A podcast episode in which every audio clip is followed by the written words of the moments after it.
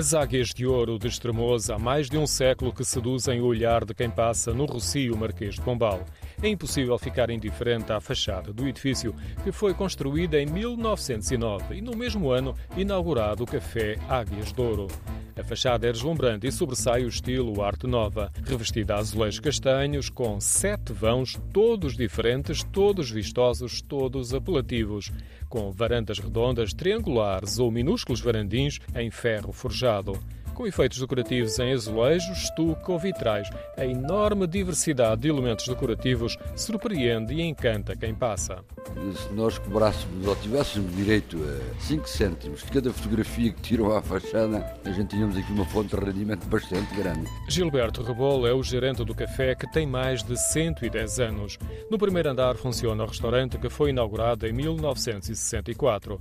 Tem vista para o Recio por duas das vistosas janelas e varandas da fachada. O terceiro piso foi ocupado para habitação pelo proprietário do prédio. A fachada é o melhor chamariz para novos clientes. Pessoas só por verem a fachada também querem ir para o restaurante.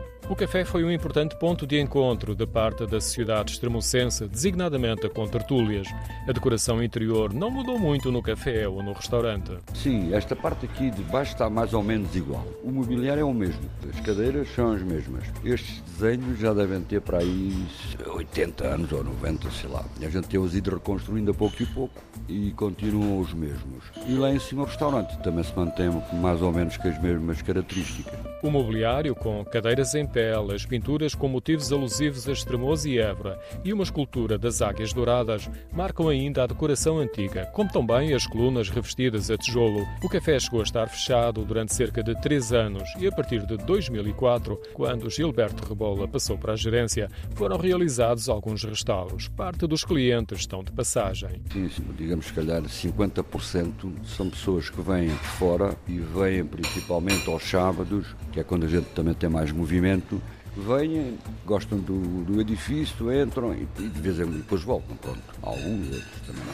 Muitos vêm à procura da gastronomia local, que são os pratos mais conhecidos do restaurante e onde complementam com cozinha gourmet. O Café Águias de Ouro está classificado como imóvel de interesse público.